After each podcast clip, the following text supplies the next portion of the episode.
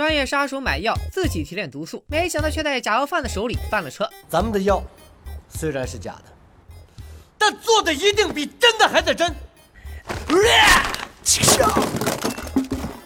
大家好，我是戴眼镜拿着话筒的拉菜偏偏问：国内最有票房号召力的演员有谁？我提个沈腾，谁赞成谁反对？沈腾和马丽搭档主演的第一部电影《夏洛特烦恼》在一五年国庆档杀出重围，但仅仅三个月后，沈马主演的另一部喜剧电影《一念天堂》却在口碑和票房都翻了车。多年以后，这部电影的口碑似乎分化的更严重了。有些观众觉得它烂得像一坨懒羊羊，但有些观众却觉得它是有深度的黑色幽默电影。评价能在脑血栓和大局观之间反复横跳的电影，咱们必须得盘一盘。闪灯这次演的角色叫沈墨，刚出场的时候，他正以盗窃团伙高管的身份主持了一场小偷行业交流会。下了台，顺手偷走了团伙老大龙哥的手机，翻出龙哥的照片，然后顺手把手机放到果盘里，送进了另一个包厢。我这半辈子啊，破了无数的案，也抓了无数的贼，可始终啊还有两大遗憾：第一，没有抓到贼王毕金龙，这家伙化成灰我都认识他；这还有一个遗憾。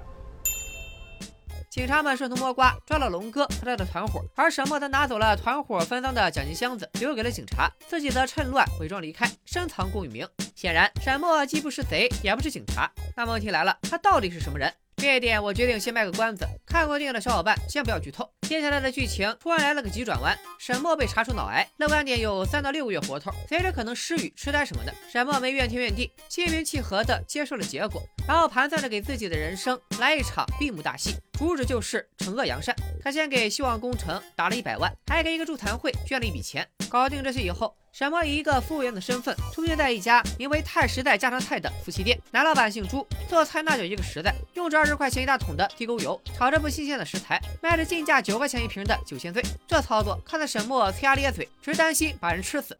闭上乌鸦嘴！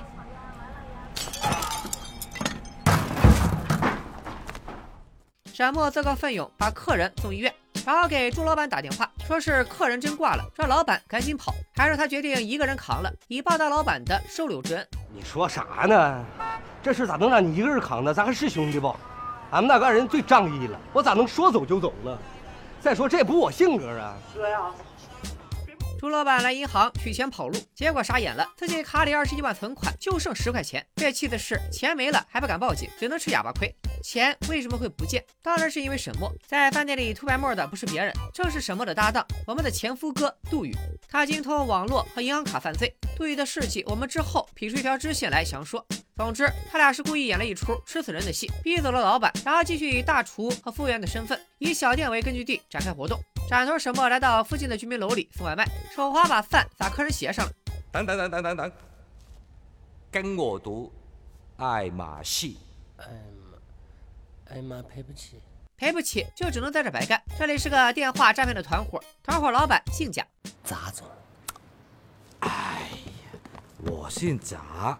贾宝玉的贾，做菜的老板姓朱，骗钱的老板姓贾，还挺好记。那我们就管他叫贾总好了。贾总测试了一下，发现小沈干电话诈骗还真他娘的是个人才，于是就留沈墨在这里做兼职。这里有个小细节，贾总擦鞋的时候鞋掉色很严重，估计爱马仕的鞋也是假的。沈墨并不在意鞋值多少钱，他就是故意要加入这个诈骗公司。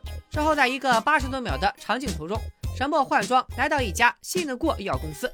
公司领导叫姚德志，同理，咱就管他叫耀总。耀总见沈墨来了，就抱怨手下不好好干活。你看这标签贴的，这不跟假的一样吗？说什么了？咱们的药虽然是假的，但做的一定比真的还得真。你们他妈的平时就是这么糊弄姚总的？沈墨在假药公司的身份是药总的合伙人。不过，沈墨的目标不仅仅是假药公司，还包括下游拿药的黑心诊所。转头，药总来到社区的黑心诊所送货带收账。诊所里有一对老夫妇正在看病。这对老夫妇看到药总离开后，直接追了出去，然后往地上一坐。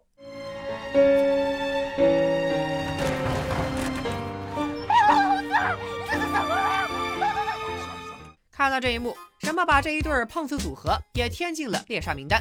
电影在十分钟的剧情里，给沈墨安排了三个伪装身份。分别是饭店服务员、诈骗团伙兼职成员以及假二团伙的首脑。又出场了五组人渣，除了已经被赶走、暂时下线的饭店老板老朱两口子，被沈墨盯上的分别有诈骗公司贾总一伙、假药贩子药总一伙、黑诊所以及胖子夫妇。人物虽多，但全都能被沈墨串联起来。这场戏刚演完第一幕，一个变数闯入计划。此人名叫马小丽，是位正在考戏剧学院的小主播，目前和两个小姐妹合租在附近社区里。因为马小丽不肯露肉，也不会卖萌，直播数据惨不忍睹。不过沈墨一看到这个姑娘，就有种似曾相识的感觉，于是以陌生人的身份给她支了个招，表演圣经，性质就像《喜剧之王》里的演员的自我修养。得到指点的小丽，直播效果顿时飞升，关注数量由个位数涨到了五位数。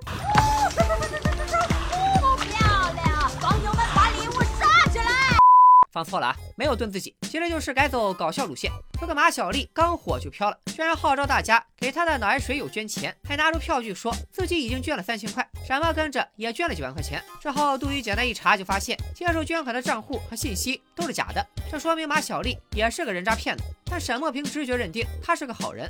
为了证明一下这人是好是坏，马小丽也被添进了目标清单。沈墨想了个好办法，他找到假药合伙人耀总，提出要找明星代言做宣传。耀总懵了，咋假药也能找代言？咱们贴的都是美国商标，仿的也是一整套的授权手续，啥都不缺。呃，那是啥都不缺，就缺疗效了。代言的人选自然就是马小丽。马小丽为了洽谈代言，还精心捯饬了一番，走起了名媛风，导致路边的三蹦子错失客源。爸爸！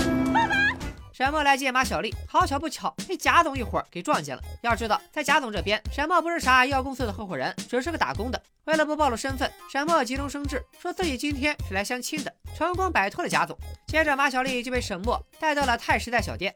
其实今天这会议本来打算安排在我们公司隔壁的超五星酒店，但是想着，第一您是东北人，第二知道您做事一向低调，所以特意安排我这儿，有特色的东北小馆。原本沈墨想通过代言让马小丽卷进来，但刚开始谈就出了幺蛾子，因为贾总又来了。沈墨赶紧出来接驾。贾总，你们路过这儿啊？你以为你瞒得了我呀？今天是你生日啊！这是咋回事呢？咱们还得从头说起。话说沈墨效力贾总，其实是为了借用诈骗公司这个壳子骗那些坏人的钱。比如那天沈墨看见了碰瓷夫妇，第二天就在贾总那里骗了这老两口的积蓄。您儿子讨薪不成，扎了老板十七刀，致人重伤，涉嫌故意伤害，人已经被我们控制了。您看私了还是公了？公了十年，私了十万。我是被害人的私人律师，我建议公了。打不通了，这出事儿啊！哦，呃别公了，私了私了。您看是这意思吗？这黑心钱也不是给贾总赚的，因为紧接着什么就给贾总电脑装了病毒，他随时可以把钱转走。而贾总一伙只看到小沈为人谦和，业务过硬，成绩突出，再加上这军艺校草般的颜值，谁能不爱？贾总有个外甥女儿阿莲，在团伙里当秘书，一眼就相中了沈墨。入职的时候还专门记下了他假身份证上的生日，恰巧就在今天。沈墨说自己今天要相亲，算是打翻了阿莲的醋坛子。于是为了搅局，阿莲带着杀气怂恿贾总来给沈墨过生日。一时间，饭店里的氛围格外尴尬。亮剑里乱成一锅粥的晋西北都没他们乱，但是沈墨思路清晰。首先，对面贾总说自己在那桌相亲，另外还得兼任饭店服务员，没法招待。贾总也表示问题不大，上菜的时候碰杯酒就行了。然后沈墨回到耀总和小丽那一桌，又编了个瞎话。那帮家伙欠我一笔钱，这年头欠钱的是大爷，不能理解。但马小丽打心里不相信，因为她从镜子里看见了沈默在另一桌的表现。不过马小丽也没戳破他，最后沈默还得再安抚一下自家兄弟。杜宇本来只是客串厨师，客人点菜他就外包给了隔壁饭店，可隔壁大哥欺负生孩子，今天直接关门了，杜宇只能独自做两桌子菜，跟那傻小子似的。他本想撂挑子不干了，还是被沈默多开的十万块辛苦费给劝住了。于是沈默就这么用饭店服务员、假药公司沈总和诈骗公司小沈的身份，多线操作全面开花。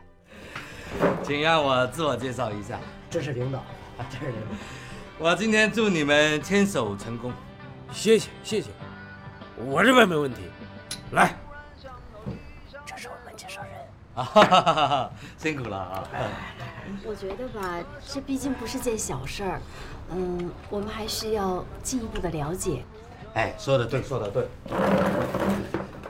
眼看着要穿帮，沈默赶紧小声对贾总说自己的相亲对象是警察，把贾总吓了回去。这一段属于电影的出彩段落，每个人的表演都很自然，镜头和音乐的搭配也很有话剧质感。话说你们还记得这顿饭是要干嘛吗？谈代言。马小丽非常谨慎，要亲身试药才肯给观众推荐。于是药总拿出了他们公司的减肥药，让马老师尽管试，并且放出豪言：你尽管吃，保证吃不死人。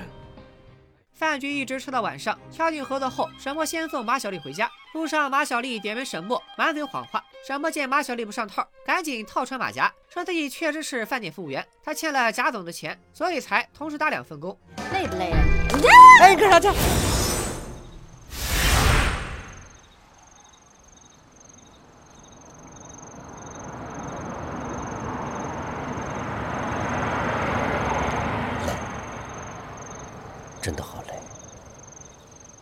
八戒扶正了。从马小丽激动的小眼神看得出，当年的沈叔叔颜值确实能打。沈默因为犯病流了鼻血，便交代自己欠那么多钱是因为得了脑癌。马小丽自然是不信的，还以为沈默对自己动了心。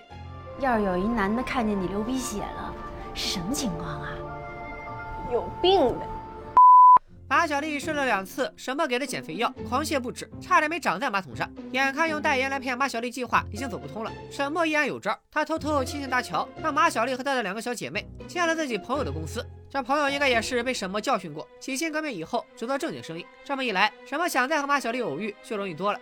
终于，他找到了机会，借帮人家拎东西、抓蟑螂为由，成功进入了马小丽的房间，找到了马小丽在直播时所说的捐款收据，记下了上面的信息。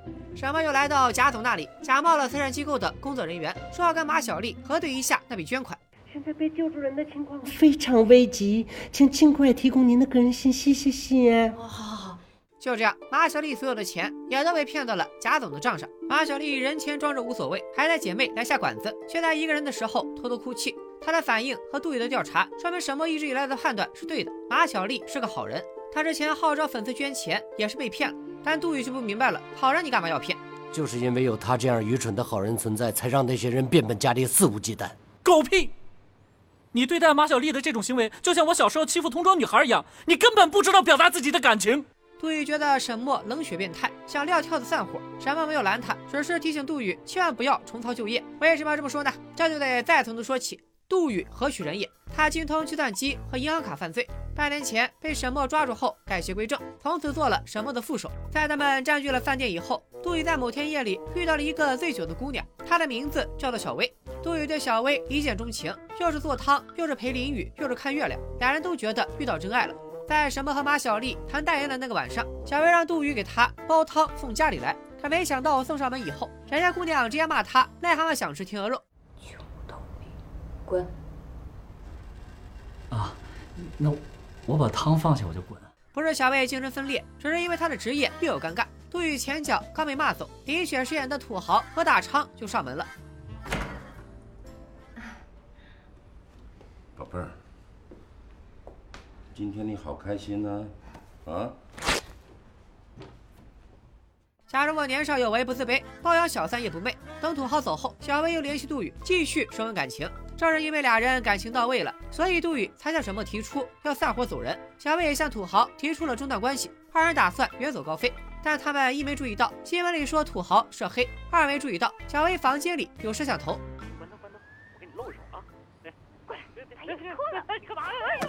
关灯。手机正好落在了桌边，土豪盛怒之下把烟头一甩，拿起电话联系了日本杀手横纲袁鹏。袁鹏接了订单，挂了电话，但因为忘了谈车马费，又把电话打了回去。哇！横纲袁鹏虽然没联系到何大昌，但还是登上了接应他的船，并且获得道具、目标照片、银行卡和落脚房间的钥匙。巧的是，袁鹏在码头正好碰到了马小丽的小姐妹兰兰。你和你的是个？小姐，我是日本华侨，初来乍到，请问这个地址在哪里？兰兰犯花痴，主动搭讪，帮袁鹏引路，来到了落脚点，正好在一个小区。然后袁鹏来 ATM 查了下，银行卡有五百万活动资金。接着他来黑诊所刷卡买药，却被告知卡里没钱。再来 ATM 一看，就只剩下十块钱了。袁鹏走出银行的时候，沈墨也来到了 ATM，他一直监视着杜宇的账户。当看到杜宇有一笔五百万的进账，就知道这货重操旧业，在 ATM 上动了手脚，把别人的卡清空了。而袁鹏恰好就是那个冤种。此时沈墨已经开始收网了，他先找到马小丽，继续谈药品代言的事儿，假装在马小丽的劝说下洗心革面。两人在直播间反向宣传，把减肥药的不良反应喷了个遍。想要失眠厌食吗？想要跑肚拉稀吗？想要不孕不育吗？想要像我一样面黄肌瘦吗？立身减肥药，立马就见效。药总看到直播，准备找沈墨算账，可电话却一直打不通，然后就接到了沈墨从贾总那里打来的电话。这里是市工商局，有人反映你们公司有制假售假的行为。药总一听工商局要他们的工资信息，就把电话给了手下应付，自己忙着催诊所的货款，以备跑路。没想到诊所老板却声称他也被电话诈骗了。你有那么天真吗？啊，这点小伎俩能骗得了你吗？我怎么都碰不上呢？我不管那个，你赶紧把钱给我。哦，对，账号是六二二零八零八幺七零二。黑诊所和药总的钱都到了贾总的账户。为了庆祝做成两单大生意，贾总一伙儿在小店里庆祝，却被沈墨用假酒全都喝进了黑诊所。输个液三千块，抢钱呢！黑诊所，你不打了是吧？哎，别别别！接着，什么通过先前中的病毒，把贾总账上的所有钱转走。杜宇从恒刚那里套来的五百万也被他转走了。所有钱该捐的捐，该转的转。沈墨搜集好犯罪证据，网上举报，最后把马小丽的钱还了回去。就在这个时候，马小丽忽然上门。与此同时，小区里发出了一声巨响。马小丽为什么会来呢？这事儿还得从恒光袁鹏说起。袁鹏银行卡被盗以后，还是买了减肥药，回家一通捣鼓，打算用自己提炼出的毒药杀死杜宇和小薇。而马小丽的合资姐妹兰兰白天记住了袁鹏的住址，于是上门搭讪，却不知袁鹏在算计她，想拿她试药。可没想到兰兰吃了药，一点反应都没有。袁鹏买的减肥药自然就是药总他们生产的，那真是一点有用的成分都没有。不过转头袁鹏又施展催眠手段，让兰兰自己躺在浴缸里割了腕。从催眠开始，电影转向了一个奇幻的方向。马小丽察觉到兰兰失踪，唯一的线索是兰兰刚进袁鹏家的时候就拍照发了朋友圈。心急的马小丽没办法，准备去饭店找沈默帮忙。而杀手袁鹏锁定了杜宇和小薇的位置以后，就准备行动。但杜宇坑了袁鹏的钱后，开始收拾东西，准备远走高飞。不过他连小区门都没有出，就看见自己银行卡上的钱被转走了。杜宇知道这是沈默干的，于是就让小薇先去开车，他朝饭店走去，想让沈默算账。就在他俩掰扯的时候，袁鹏已经打晕了小薇，正开着车打算撞死杜宇，再伪造成小薇撞死男友，殉情自杀。作为顶尖杀手，袁鹏贴心的给土豪和大成打电话，邀请他共享杀人的快乐。误杀老板丝毫不影响袁鹏执行任务，只见他瞄准杜宇，踩死油门，然后。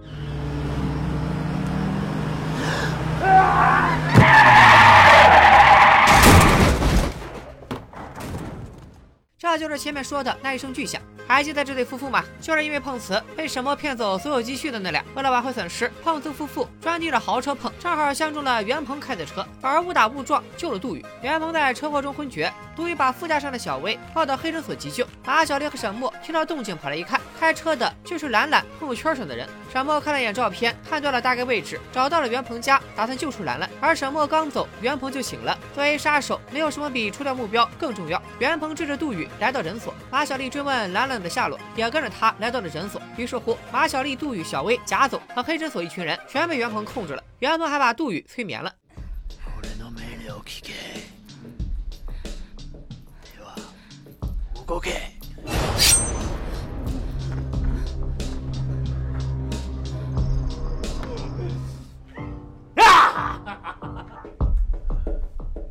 你瞅谁呢？光个膀子，你装什么黑社会？挂条狗三条，挂条公三，熊大姐，熊大姐，熊大吉，重视身体，重视身体，动作慢，动作慢，动作慢，动作慢。你太吵了。花开两朵，各表一枝。沈默找到袁鹏家，撬门进去，看到了许多关于北野一郎的报道和杜宇、小薇的照片。照片代表了目标，而北野一郎其实是袁鹏的一个怨念。作为杀手，袁鹏成绩卓著，但是名声不显，因为他每次杀完人都会有一个叫北野一郎的人跳出来冒领战绩。比如之前袁鹏把著名女优苍井优空做掉了，并且塞进了自己的画里，但电视里却来报道北野一郎对苍老师失踪负责。沈默根据袁鹏家里的蛛丝马迹，大致推断出了事情的真相。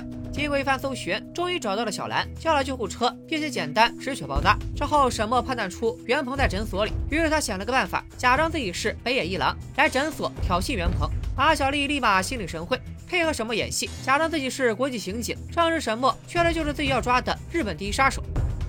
对对对，他是警察，我知道的，我知道的。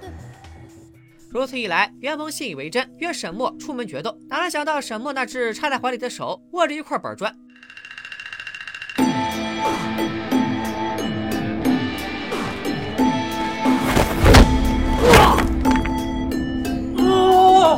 呀，我的不灵盖儿啊！打斗声惊醒了杜宇，他慌忙给小薇接网后就跑。原来你没被催眠。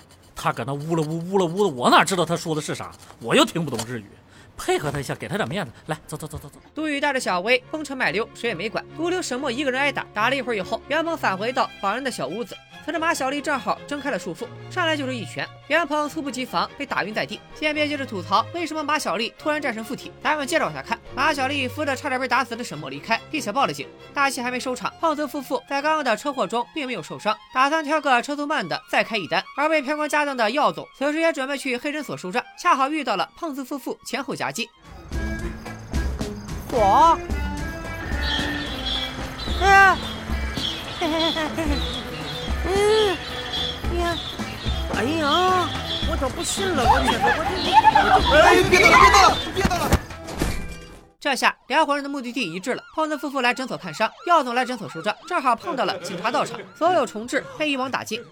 转天，饭店原来的老板老朱实在走投无路，又回到了饭店里。这才发现这里并没有被警察查封，自己被骗走的钱也全都转到了存折里。咱们别再干坏事了，有人盯着呢。看来沈墨只是想给他们一个教训，在赢完了他的地盘以后，就把钱和店原数奉还了。故事的最后，杜宇和小薇选择移民，这俩自称遇到了真爱，去天涯海角也不后悔，还说想找个没人认识他们的地方。于是被沈墨坑到了撒哈拉，美其名曰这是对真爱的考验。马小丽备考戏剧学院，长时间的接触，真马二人互生情愫。其实，我第一次看见你，就觉得我们两个人之前在哪儿见过。也许，这就是冥冥之中的缘分吧。我希望这种缘分可以无止境的延续下去。希望有一天，你能明白我的心。姐，你说。台词儿吧。哦，明儿考试用的，我练练，怎么样？不错不错不错不错，明天考试肯定能考出个好成绩，加油！嘴儿还挺甜。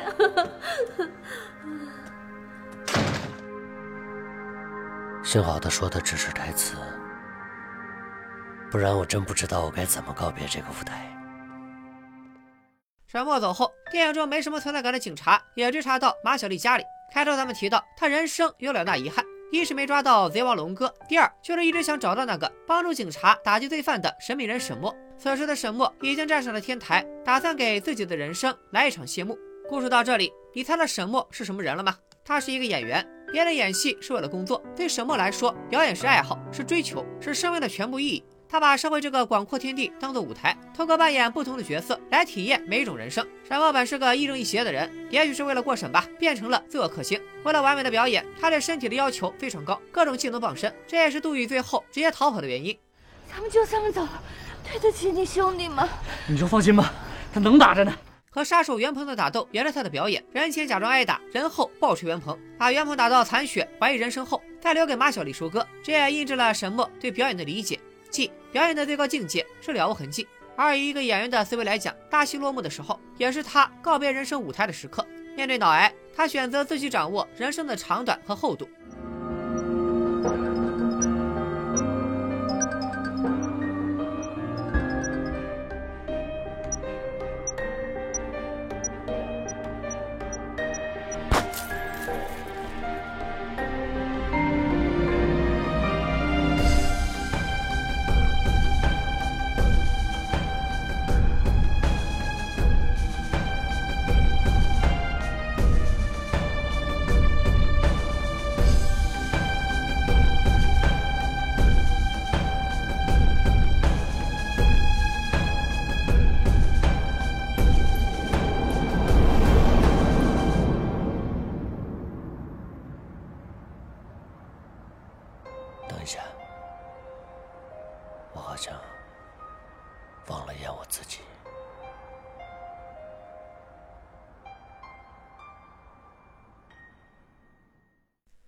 在电影中，沈默的身份在开场时就交代了。而我之所以卖关子卖到最后，就是想做个实验。当这个故事听完之后，你们觉得沈默的设定是加分项还是减分项？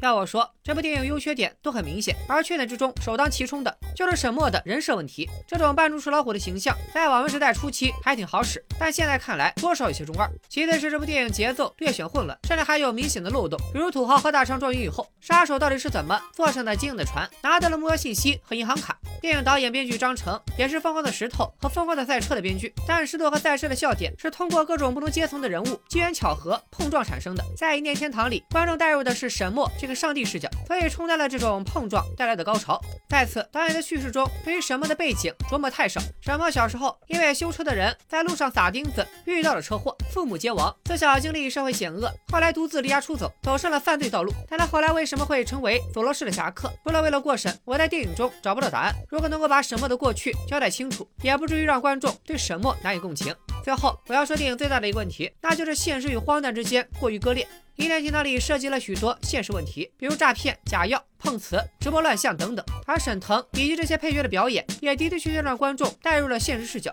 但这半场插入的日本杀手，以及莫名其妙的催眠术等等，都让这部电影越来越像故事会。这种割裂严重影响了观感。考虑到这是一部小成本电影，土豪到粗糙什么的都不谈了。但是从剧本来看，这就像是个仔细打磨的小品。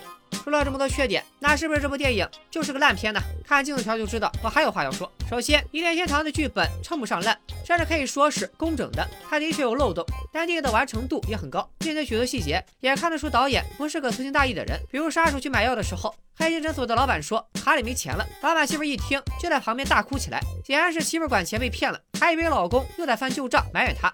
沈墨给耀总打诈骗电话的时候，先拿张纸盖住话筒，然后换了个声线说话，是怕耀总听出他的声音。在饭店吃饭的时候，马小丽通过镜子观察到沈墨在说谎，沈墨之后还专门把镜子给拆了。还有两个细节从头贯穿到尾，一个是沈墨在银行汇款的时候，随手拿起一支笔，这支笔正是马小丽落在银行的，之后还找了很多次。而后来沈墨找马小丽签名，这支笔又回到了马小丽手里，借此代表二人之间的牵绊。另一个就是片中多次出现的一辆车，牌照为海 C 九零九三三。这车每次出现都和小薇有关，显然是土豪和大昌开的。而最后杜宇和小薇私奔的时候，开的车牌照为海信八八九七八，是小薇自己的车。类似的小细节还有很多，片中几乎没有一句废话台词，也没有一个废镜头。打个比方，如果剧本像铺路，烂片的剧本就是把石子往路面上一倒了事，所以观众看的坑坑洼洼、不平不整。而一念天堂。是铺好的水泥路面，只是有一两个小坑，所以这又让我怀疑这部电影看起来像个半成品，也可能不是编剧的问题，而是因为没钱，所以砍了很多戏份，